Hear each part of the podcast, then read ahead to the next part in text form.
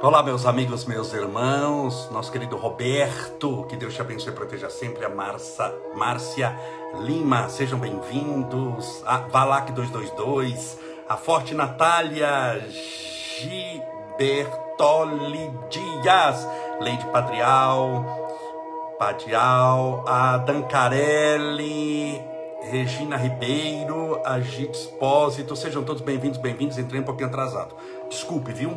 Porque é aquela correria de poder chegar em casa, ligar tudo rapidinho, deixa eu beber um golinho d'água, aproveite para separar o seu copo com água, para que daqui a pouco possamos fazer a nossa oração.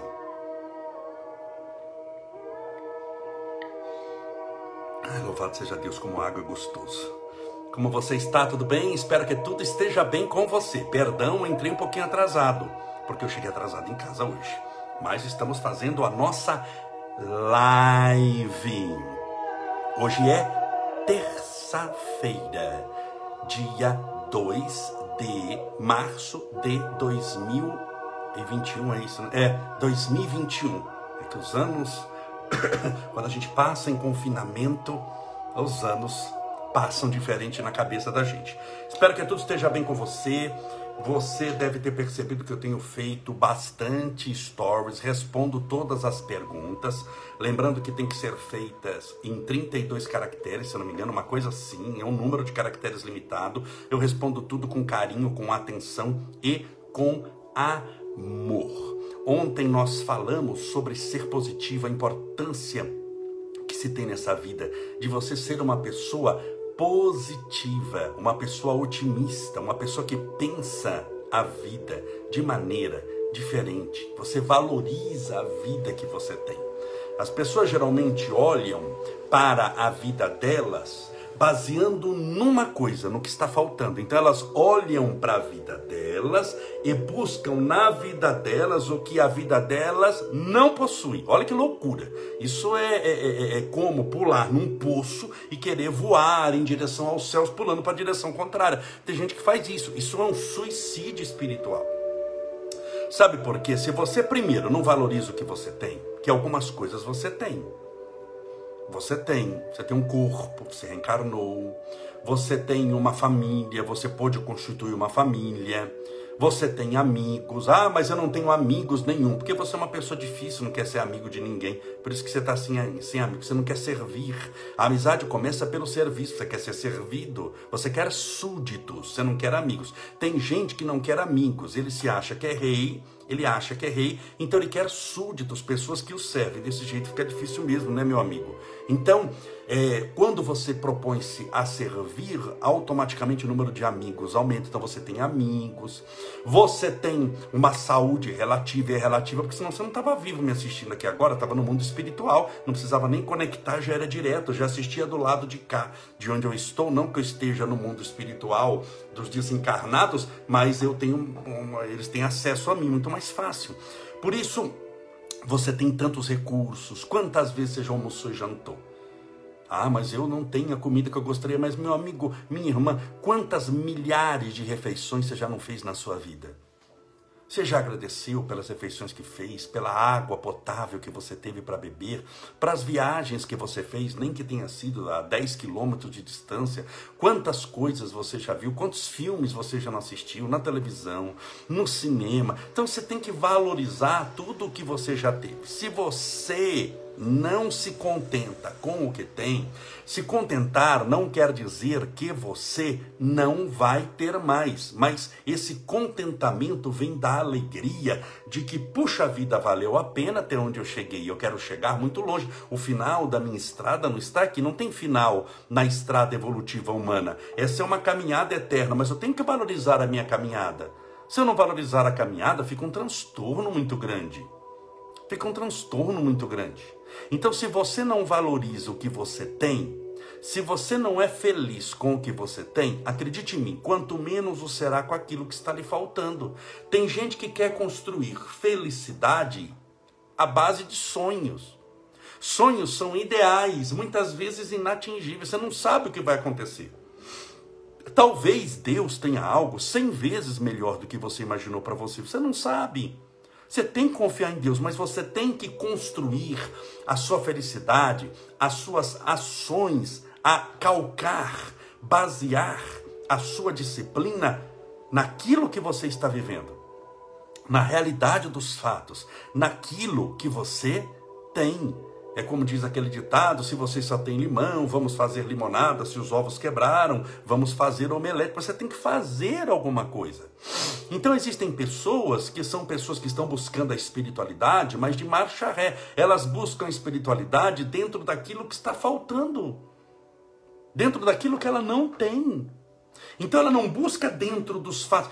O que que você tem? Você tem um país que você está, você tem um corpo que você possui, sim ou não? Você tem um nome, você tem uma família, você tem uma determinada condição intelectual, que é resultado dos livros que você abriu, daqueles que você nunca leu, dos cursos que participou e daqueles que você nunca, nunca foi, das boas conversas que você teve, daquelas que você absteve de ter. Você tem, você tem um conteúdo intelectual, você tem uma vontade, uma vontade, eu não sei o grau dessa vontade, que tem gente que só tem vontade, mas uma vontade muito superficial na hora da ação, ela tem vontade de fazer tal coisa, mas nunca faz coisa nenhuma, fica só na vontade, um oceano de ideias com 5 centímetros de vontade, de profundidade. Ela não tem profundidade em coisa nenhuma, então, mas você tem muita coisa, você tem muitos recursos. É com eles que você vai construir sua evolução espiritual. É com eles que você vai construir o que você está buscando, que é felicidade. Não é com aquilo que está lhe faltando. É uma ilusão. Toma cuidado com isso. Isso é uma armadilha espiritual muito grande. O dia que eu tiver amor, serei feliz.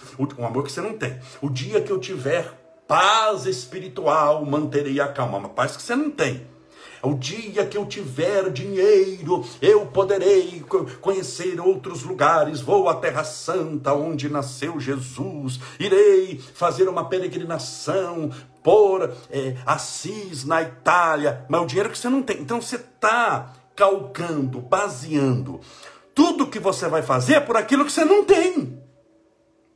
Sabe por que a pessoa faz isso? Porque ela não quer fazer coisa nenhuma. Desculpa falar assim. Não estou falando de você mas talvez de alguém que você conhece. Você percebeu gente que tem muito sonho? Quando os sonhos são muitos, viram pesadelos porque nenhum deles se realiza. Porque ela não tem determinação, ela não constrói dentro do que você tem. É a mesma coisa que falar assim: olha, eu vou construir um castelo, vou construir um castelo em São Bernardo do Campo. Sim, você tem terreno para construir o um castelo? Não, não tenho nenhum terreno. Mas como é que você vai construir o um castelo se você não tem nem terreno? Não seria melhor ter o terreno, construir um barraco dentro do terreno que você tem? Então, melhor é um barraco que você construiu do que um castelo que é só mental. A maioria das pessoas tem castelos mentais, mas a realidade é um barraco na matéria, em matéria de realização. Então tome cuidado, isso é uma dica muito importante para você hoje. Isso é uma armadilha, porque os sonhos são muito bons. Aí que está a armadilha. Ninguém tem sonho de. É impressionante, meus irmãos. Eu, eu. Afe Maria, eu falei. Vou fazer só uma aspas aqui. Mediunidade é uma coisa do. literalmente do outro mundo eu respondi muitos casos e tratei alguns de alcoolismo, respondi, encaminhei, conversei, e é impressionante a companhia espiritual do alcoólatra.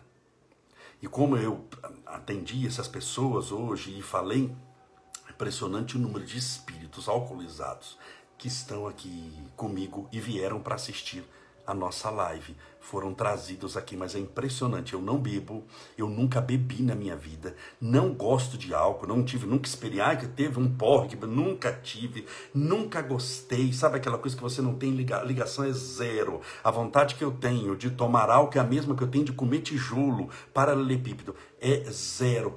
Mas me vem um gosto de álcool na boca, horrível de vapores de álcool, sabe aquela assim, que, que é desses nossos irmãos. Então imagina o sofrimento que não tem, que Deus os possa abençoar e proteger.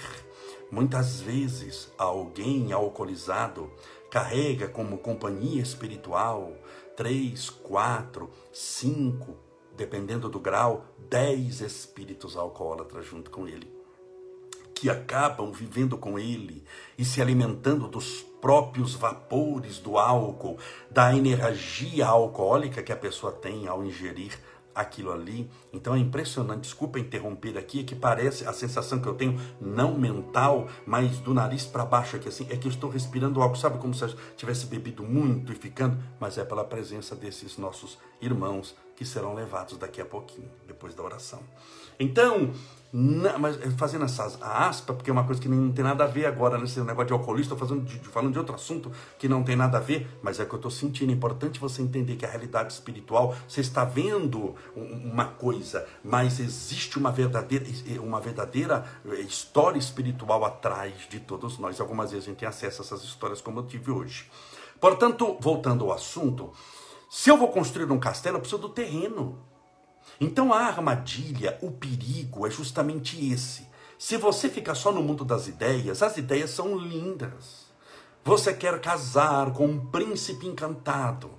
Então você quer casar com um homem maravilhoso que te leva flores todo dia. Um homem que estende tapete vermelho. Você quer ser rainha da Inglaterra, em verdade, não é? E ter o príncipe daquelas coisas. Sim, mas vamos ver. Você é a rainha da Inglaterra? Não. Você tem o príncipe que você imaginou aí que teria? Não. Você está morando em Londres? Não. Você nasceu em Votuporanga, como eu, interior do estado de São Paulo. Não vai morar em Londres.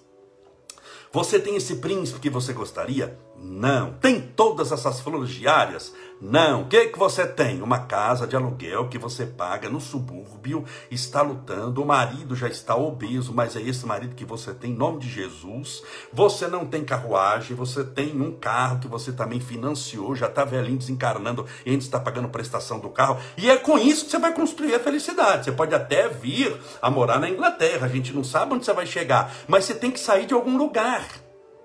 A pessoa não quer sair de nenhum lugar, ela já quer mentalmente ter aquilo ali de, e fica viajando na maionese. Você já ouviu ditado viajando na maionese? Então você tem que construir a sua felicidade, por isso que eu falo. Tem gente que está com depressão, com síndrome do pânico. Eu não posso chegar para ele e falar: olha, vou te ajudar. Vim para te ajudar. Mas vou te ajudar o dia que você estiver bem.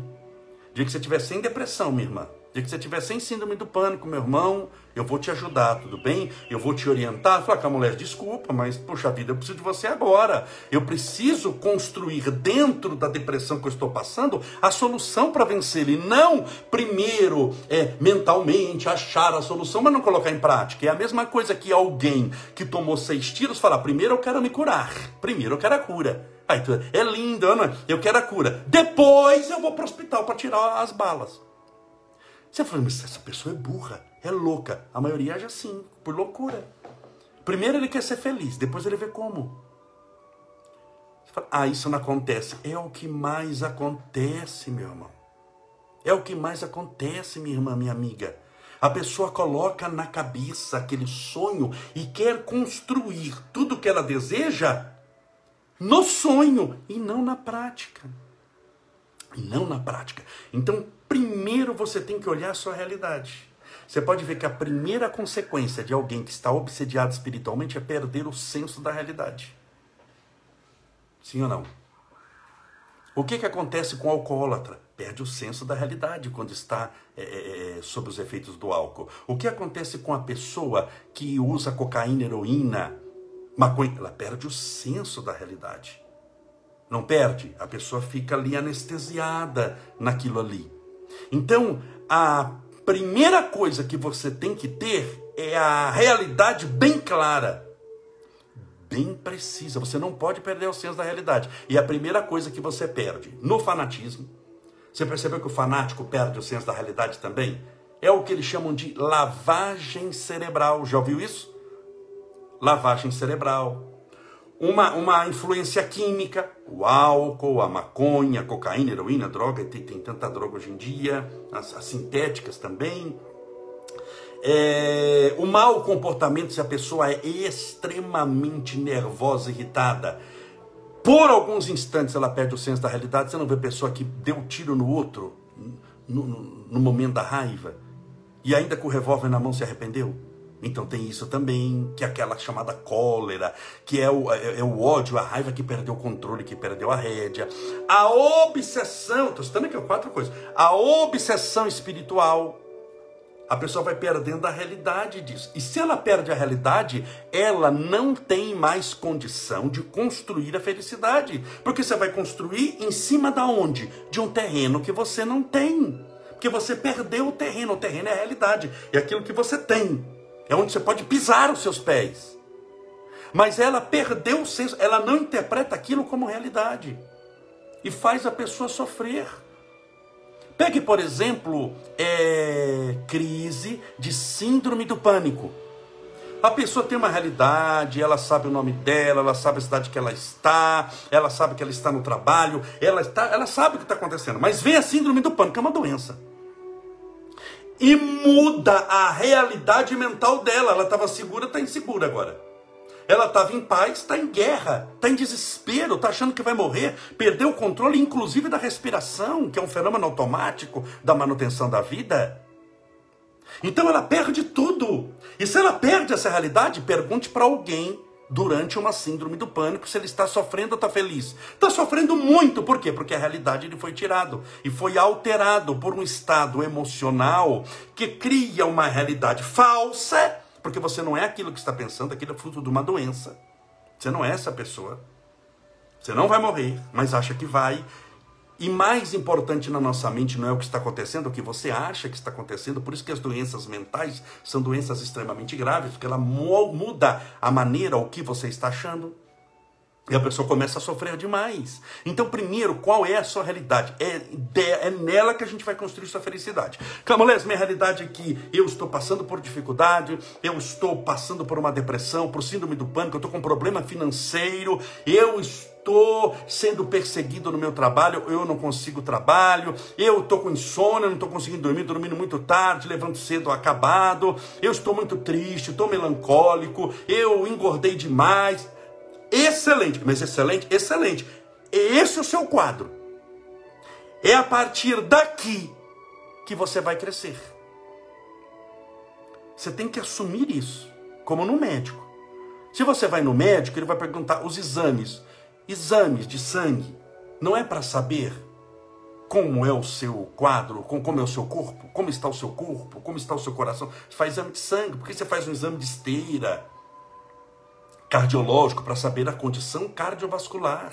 Por que, que você faz exame de vista? Para saber se você está precisando de óculos, de grau ou não. Você não pode é, falar assim, não, primeiro vamos dar um óculos para você. E depois a gente escolhe o grau através do exame. Você não pode fazer o caminho inverso. Você não pode negar primeiro que enxerga mal. É aceitando que enxerga mal que você busca consulta. E é fazendo a consulta que você tem a receita. Aceitando que enxerga mal, buscando a consulta, fazendo a consulta e tendo a receita, você está a um passo da solução do seu problema, que chama-se óculos. Estou citando um problema de visão. Espiritualmente é a mesma coisa. Então não negue a sua condição espiritual desfavorável. Não negue se você está angustiado. Pelo contrário, você não vai negar. Você não precisa negar. Pelo contrário, você precisa exatamente saber o que você tem. Tem gente que faz uma fuga muito grande do quadro que está enfrentando e nunca o resolve, como alguém que vai ao médico e não fala exatamente para o médico que tem. Então, como ele vai passar um medicamento profícuo, poderoso, para resolver o seu problema, se você não fala o que tem para ele? Então, você tem que ser muito honesta. Só que você vai falar para Deus. E você vai para falar para Deus, primeiro ter que admitir para você que você tem aquilo. A pessoa não admite, hein? Por causa de um fenômeno chamado orgulho, vaidade, prepotência. Ainda mais no mundo da internet, que o importante não é ser uma pessoa feliz, é parecer que é. Importante não é assim, na, na área dos negócios, não é ter dinheiro, é mostrar que tem. Importante não é estar em paz, é fazer de conta que tem paz. Esse mundo faz de conta, disso, daquilo, é uma ilusão muito grande. Você tem que tomar muito cuidado com isso, porque senão você nunca sai do lugar. Você vai ficar transformando a sua existência num palco onde você não é artista, porque você não estudou teatro e você não ganha dinheiro com aquilo. Não é uma apresentação. É uma ilusão mental. É o que a espiritualidade chama de sonho. Por isso que se fala muito na espiritualidade, se usa muito o termo despertar. Quando você desperta alguém, você está acordando essa pessoa. Você só desperta quem está dormindo. Para despertar é necessário primeiro dormir. Então a pessoa está num estado espiritualmente de sono, de sonho. Ele está sonhando, ele não está vivendo a realidade. Por isso que você vê pessoas indo para o abismo e fala, não é possível, que ele não está vendo que está indo para o abismo, está todo mundo avisando, tá, a mãe avisou, o pai avisou, aquela companhia que ele está tendo ali, a gente vê que a pessoa está indo para o abismo, a gente sabe que é uma companhia ruim. Então a gente está vendo que aquilo não vai dar certo, a pessoa está se envolvendo com gente que a gente sabe que são pessoas extremamente problemáticas. Você sabe que é questão de dias, de horas, de anos, seja do que for, de tempo, para aquilo dar errado. Você sabe que vai dar errado, mas você sabe porque você está olhando um outro caso, você está calmo, está tranquilo em relação àquela pessoa e tem tranquilidade para analisá-lo. Tranquilidade que muitas vezes você não tem para analisar o seu próprio caso. Por isso que sempre dar solução através da opinião, se formos perguntados, e do palpite. Opinião é quando alguém perguntou alguma coisa para nós. Qual a sua opinião sobre tal coisa? Você dá sua opinião. O que, que é palpite? É a opinião que ninguém perguntou. A pessoa dá a opinião ou o palpite, é muito prazeroso fazer isso na vida do outro, porque nós olhamos de fora, nós analisamos pela razão, nós analisamos o fato realmente como é, mas você não sabe o que está passando. Você não sabe, a pessoa vai estar com o estado alterado.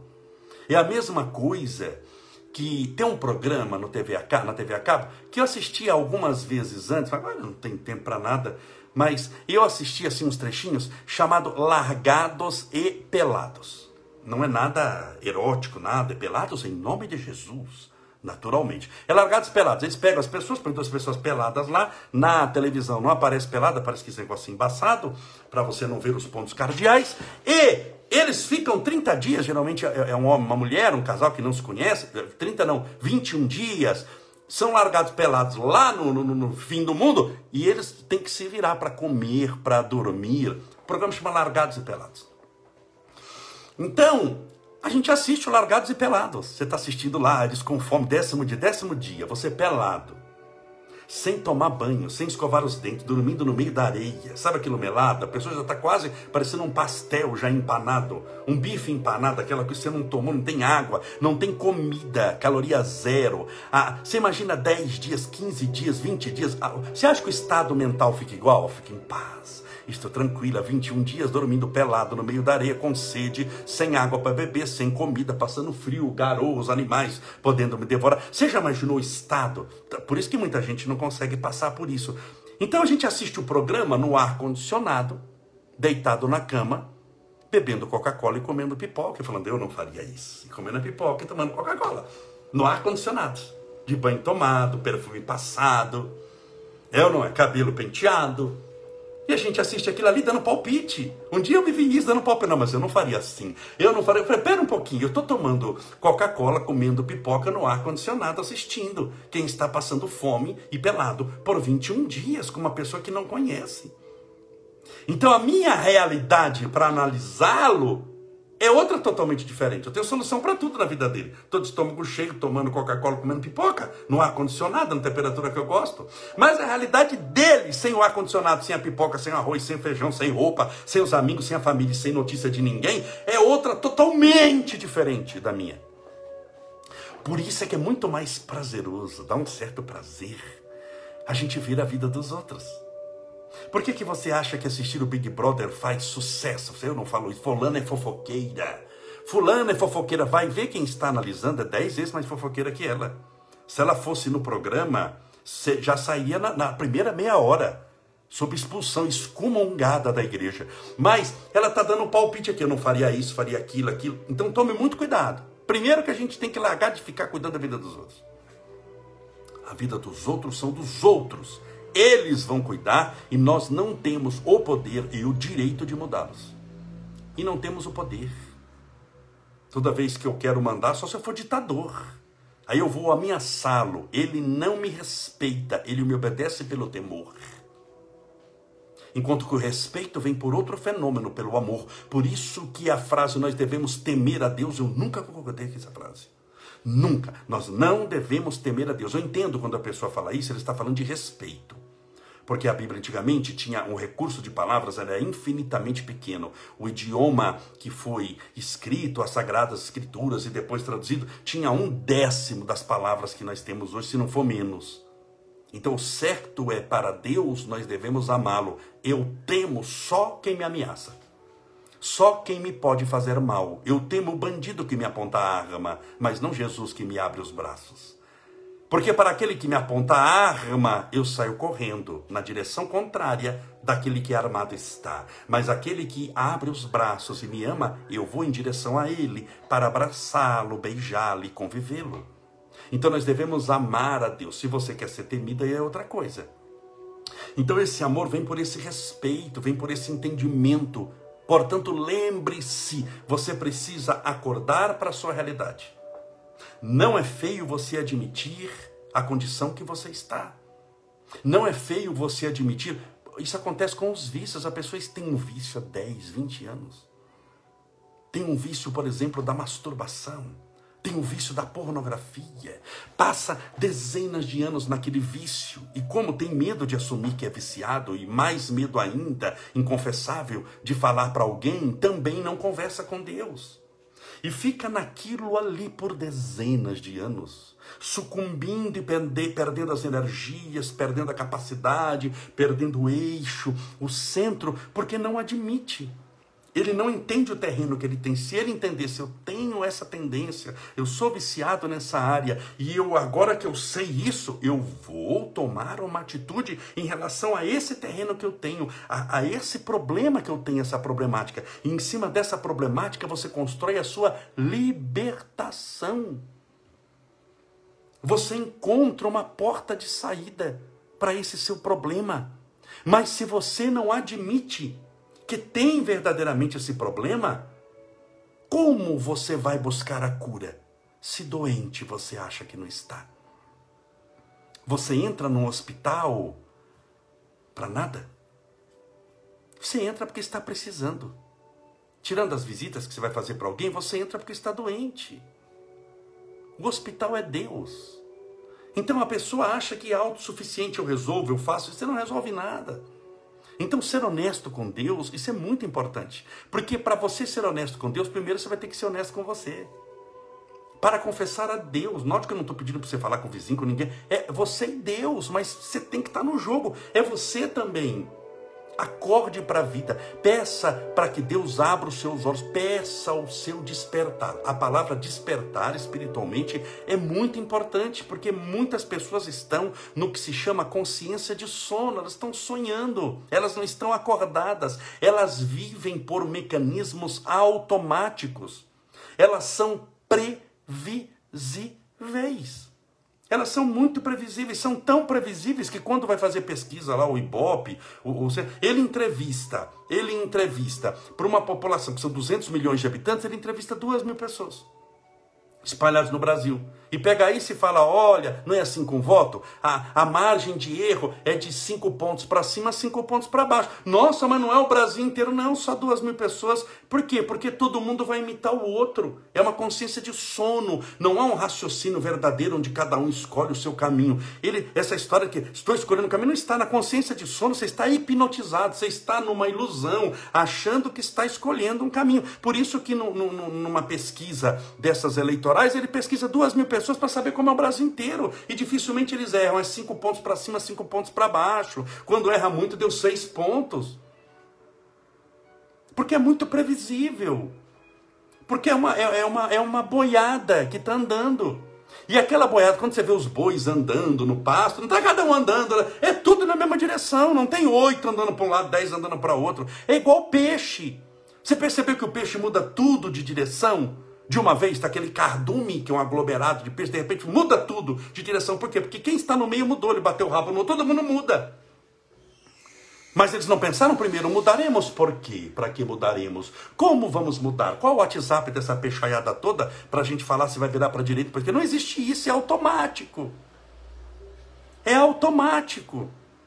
Ele sabe que vai acontecer aquilo ali. Então você precisa largar esse cardume. Você precisa pensar sobre a sua vida. Sócrates vai dizer isso. Grande pensador grego. Que viveu perto de 400 anos antes do Cristo. Uma vida só vale a pena ser vivida se for pensada. Você tem que pensar sobre a sua vida. Porque aí você vai achar a resposta. Meu Deus, como eu nunca pensei sobre isso. Sabe por quê? Porque você estava num cardume. Você virava para um lado, para outro, subia, descia, fazia, porque todo mundo fazia. Por isso que você não achava caminho. Vai andar muito, vai nadar muito e não chega em lugar nenhum. Pare para pensar sobre a sua vida. Tudo bem? Vamos orar? Pedindo a Deus amparo, proteção, luz para você. Deixa eu colocar música de oração. Separe o seu copo com água. Deixa eu beber um pouquinho do meu porque eu estou com sede.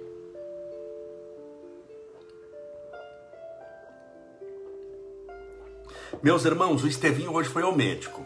Só que não o médico dos olhos, o pediatra dele. Peço, eu preciso da ajuda de vocês agora. Para quem é pai ou é mãe. Para quem não é, não me venha dar palpite na vida dos outros que você não sabe como é que é. Só tendo filho para saber como é, bem.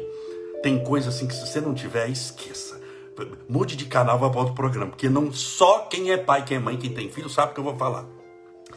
O, o, o, o Estevinho foi no médico, no pediatra lá, que tem que vacinar, tem que pesar, aquela consulta de rotina. E ele foi lá, ele cresceu bastante, ele está acima da altura normal, ele tem um ano e sete meses. Estevinho tem um ano e sete meses. Então, um ano e sete meses e meio. Então ele tem já a altura de uma criança de dois anos e quatro meses, está indo bem, sete. Mas sabe qual que é o peso do Estevinho com quase um ano e oito meses, um ano e sete meses? 9 quilos e 400. Ele não engorda. Aquilo é um grilo que reencarnou. É um palito de fósforo. Ele não engorda, não sente fome. Quando, lembra das cirurgias que o Estevinho passou? Para tomar anestesia, ele tomou anestesia geral. Teve que fazer a tem que tomar anestesia geral. E você não pode tomar comendo coisa nem bebendo. Você tem que estar em jejum de muitas horas. O Estevinho fez jejum de água e um nenê um ano e meio, eu chamo de nenê, mas um ano e meio. Ele fez jejum de água e de comida, não chorou nenhuma vez por falta de água e de comida. Ele não come. Se eu deixá-lo sem comer dois dias, ele não chora uma vez para pedir mamar.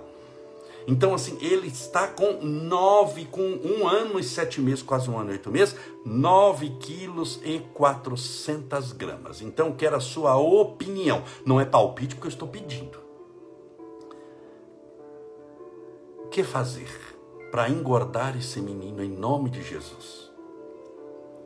Aceito sugestões. Pode escrever porque eu vou ler todas, tá bom? Como engordar o Estevinho? Ele não sai de 9 quilos. Há meses. Está com 9 quilos e 400. Então quero engordar Estevinho, que era já está tá pesando muito mais que isso. Mas está com plena saúde, graças a Deus. Vamos orar? Pedindo a Deus amparo, proteção. Deixa eu colocar água aqui no copo. Aproveite, separe sua garrafinha, seu copo com água. E vamos lá, espera um pouquinho. Vou colocar a música da oração. Vamos falar com Deus. Hoje, hoje é aniversário de Uberaba terra do nosso querido Chico Xavier. Chico Xavier não nasceu em Uberaba, nasceu dia 2 de abril de 1910, na cidade de Pedro Leopoldo, Minas Gerais, mas foi para Uberaba e lá tornou-se muito conhecido. Eu conheci o Chico em Uberaba, não foi em Pedro Leopoldo, mesmo porque quando ele mudou para Uberaba eu estava longe de nascer. É... E cada 40 dias, 60 dias no máximo, eu ia, digo ia, porque com essa pandemia não tem como, o centro está fechado, está tudo fechado. Mas voltando ao normal, cada no máximo 60 dias eu vou para Uberaba, vou na casa de Chico Xavier, entro no quarto de Chico Xavier, faço aquele chamado livro de oração, as pessoas colocam o nome no livro de oração, são mais perto de 20 mil pessoas que fazem isso, eu oro por todos, coloco lá o Estevinho dormindo na cama do Chico e fico lá orando, orando, a última vez o Estevinho ficou dormindo um tempão, eu fiz a oração, fiquei com calma, ali por, eu passo horas ali dentro, depois à noite eu vou no centro, no grupo espírita da prece, eu faço a palestra, palestra, revejo os amigos, eu tenho uma ligação muito grande com as pessoas de Uberaba, com o nosso querido Chico. Hoje é aniversário, então, estou falando de Chico Xavier porque não tem como dissociar Chico Xavier de Uberaba. Hoje é aniversário da cidade de Uberaba. Parabéns a todos os nossos irmãos uberabenses. Vamos orar, pedindo a Deus amparo e proteção.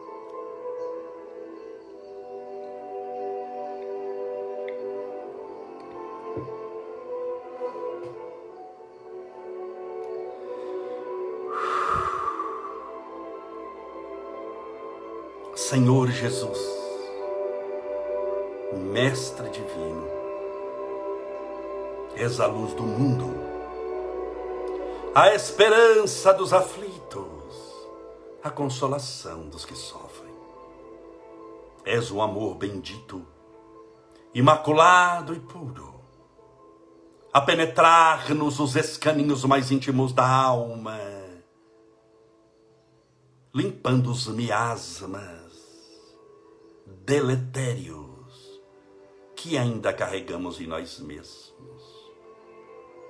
O teu amor em nós faz aquela faxina espiritual, livrando-nos dos maus pensamentos, das energias negativas, livrando-nos das companhias desagradáveis espirituais na forma de perturbação espiritual, ao qual chamamos de obsessão. O teu amor em nós, manifestado, faz com que as nossas energias sejam outras, energias renovadas de esperança, de paz, de concórdia de amor, as nossas companhias espirituais mudam. Aquilo que era treva, noite, densa, difícil de ser vencida, transforma-se no nascer do sol resplandecente, cheio de luz e de oportunidades benditas. Senhor, rogamos a tua proteção a todas as nossas irmãs e irmãos que oram conosco nesse instante. Para que recebam o teu amparo, a tua proteção e a tua segurança espiritual. Para que saibam, aconteça o que acontecer, que nenhum deles estará sozinho porque o Senhor é com eles. Andarei pelo vale da sombra e da morte, mas não temerei mal algum, porque o Senhor está comigo. Assim cremos, assim vivemos, e assim será. Temos a tua divina companhia o teu amparo, a tua proteção, que transformam-se em segurança espiritual. Para que possamos, ante os embates, as lutas, os desafios dessa existência, sabermos que maior do que o problema que nos apareceu é o Deus que nós cremos. Senhor, rogamos as tuas bênçãos a todos os viciados, a todos os caídos moralmente, a todos aqueles que cederam à sua vontade ao pior de todos os senhores, o vício, e tornaram-se escravos dele, porque o único Senhor que liberta sois vós. Os outros geralmente escravizam os seus súditos. E eles se tornaram escravos do próprio vício. Viciados, presos nas amarguras da insanidade, chafurdados na lama da perturbação. Rogamos a eles nesse instante a libertação espiritual, a paz de espírito, o amor, como a chave que os liberta da algema dos desejos inferiores e infelizes. Senhor, Rogamos o tratamento espiritual a todos os que estão angustiados, tristes, infelizes, a todos os nossos irmãos passando pela grande provação da depressão, da síndrome do pânico, da melancolia, da insônia, da tristeza, do nervosismo. Rogamos as tuas bênçãos de paz e de segurança a todos os ansiosos, a todos os que estão sofrendo o mal da ansiedade esse mal que cria excessos mentais, esse excesso do amanhã, no dia de hoje. Permita que essa pessoa volte ao centro, ao eixo espiritual. E mantenha-se em paz, feliz disciplinada, disciplinado, perseverante, que tudo dê certo em sua vida. As tuas bênçãos rogamos a todos os obsediados que estão passando por obsessão espiritual, estão se transformando em manequins, em fantoches na mão dos espíritos obsessores infelizes que esses obsessores sejam encaminhados às colônias de restauração, aos hospitais espirituais de refazimento, às escolas espirituais de aprendizado. E deixem essa pessoa em paz. Para que ela possa agora, mudando as companhias espirituais, caminhar com os espíritos de luz, com os mentores espirituais, com os anjos guardiões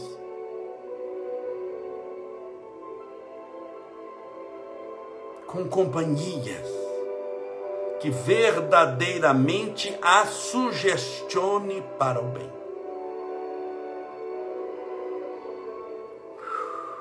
As tuas bênçãos rogamos por todos os nossos irmãos com câncer, com coronavírus, os nossos irmãos hospitalizados, fazendo quimioterapia, radioterapia, fazendo tratamentos, os nossos irmãos entubados nas UTIs. A todos eles rogamos a intervenção médica espiritual superior para que recebam o tratamento necessário. Senhor, pelas criancinhas doentes rogamos a tua misericórdia por aqueles que passam fome e opressão, pelas almas que têm sede de justiça, pelos injustiçados desse mundo. Rogamos as tuas bênçãos a todos aqueles que têm as dores do coração, não dores físicas, da cardiopatia, mas são doentes do amor. Resolveram colocar no coração ódio e raiva,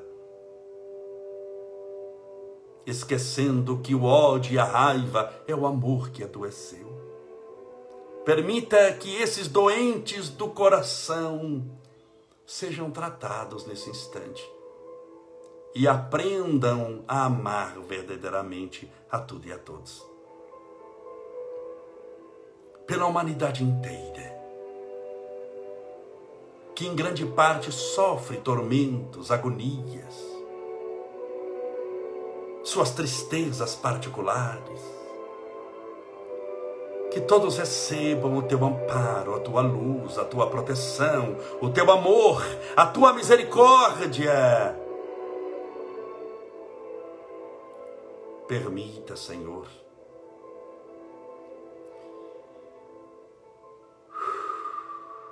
que essa água,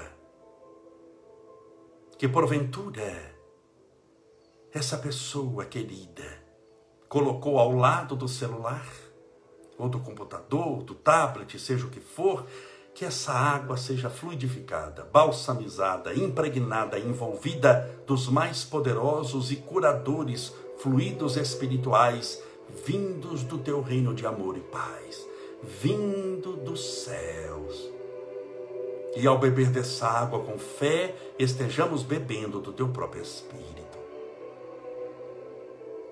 Pai nosso, que estais nos céus, santificado seja o vosso nome, e venha a nós o vosso reino, e seja feita a vossa vontade, assim na terra como no céu. O pão nosso de cada dia dai-nos hoje, perdoai as nossas dívidas, assim como nós perdoamos aos nossos devedores, perdoai as nossas ofensas, assim como nós perdoamos a quem nos tem ofendido. E não nos deixeis cair em tentação, mas livrai-nos do mal. Porque teus são o reino, o poder, a honra e a glória para sempre. E que assim seja, graças a Deus, e viva Jesus!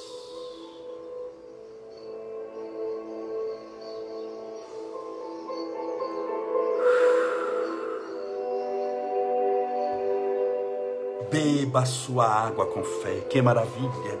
Beba a sua água com fé.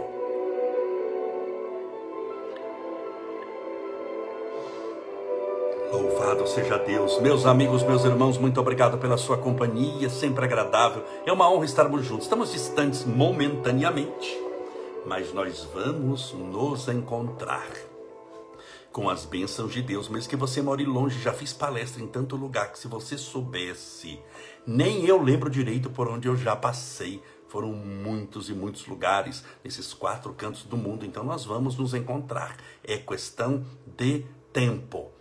Mas, por enquanto, utilizamos o tempo dentro dos recursos que Deus nos ofereceu e nos encontramos aqui. Estamos ao vivo, agora 8 horas e 53 minutos da noite. Estamos ao vivo aqui. Isso daqui não é gravado, tá bom? Juntos somos mais fortes e todos seremos vitoriosos com o amparo e proteção de Deus e que Ele te abençoe e te proteja hoje e sempre. Um forte abraço, beijo no seu coração. Seja feliz.